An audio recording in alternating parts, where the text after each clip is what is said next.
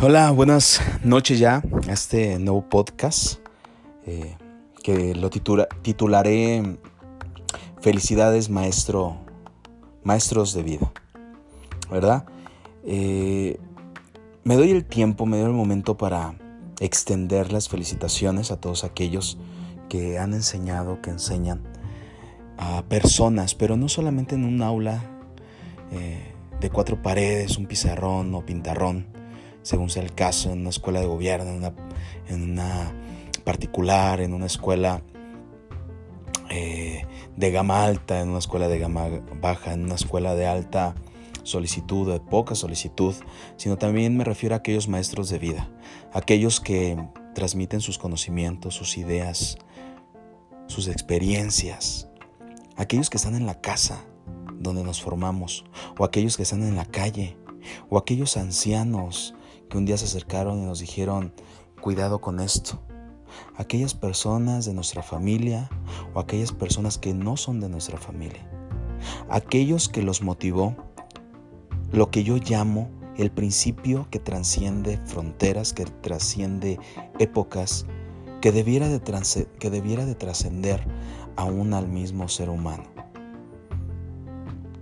Y es el ayudar a alguien más el enseñar a alguien más por el primordial sentimiento de querer su bien, de ayudarle, de que su vida cambie, de que su, su, su corazón, su visión sea distinta, de poder ayudar a personas a ser libres pensadores, a ser críticos de la realidad, de la sociedad, a poder entender la vida desde su punto de vista. Este es el podcast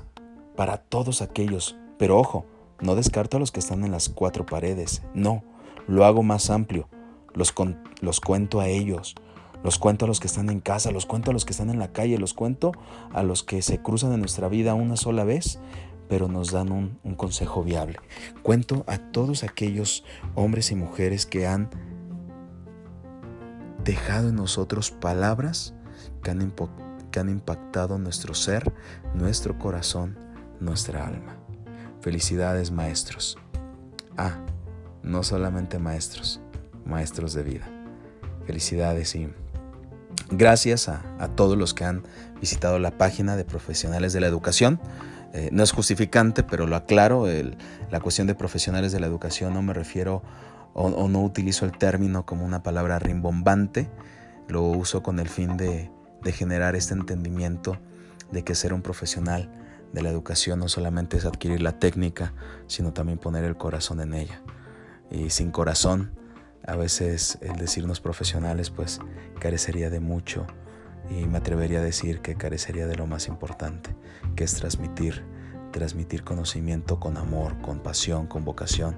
etc. Son palabras que se estarán repitiendo en mis podcasts, es algo que me consume y que ha impactado mi vida y que también deseo que impacte la vida de todos ustedes, amigos y conocidos, familiares y,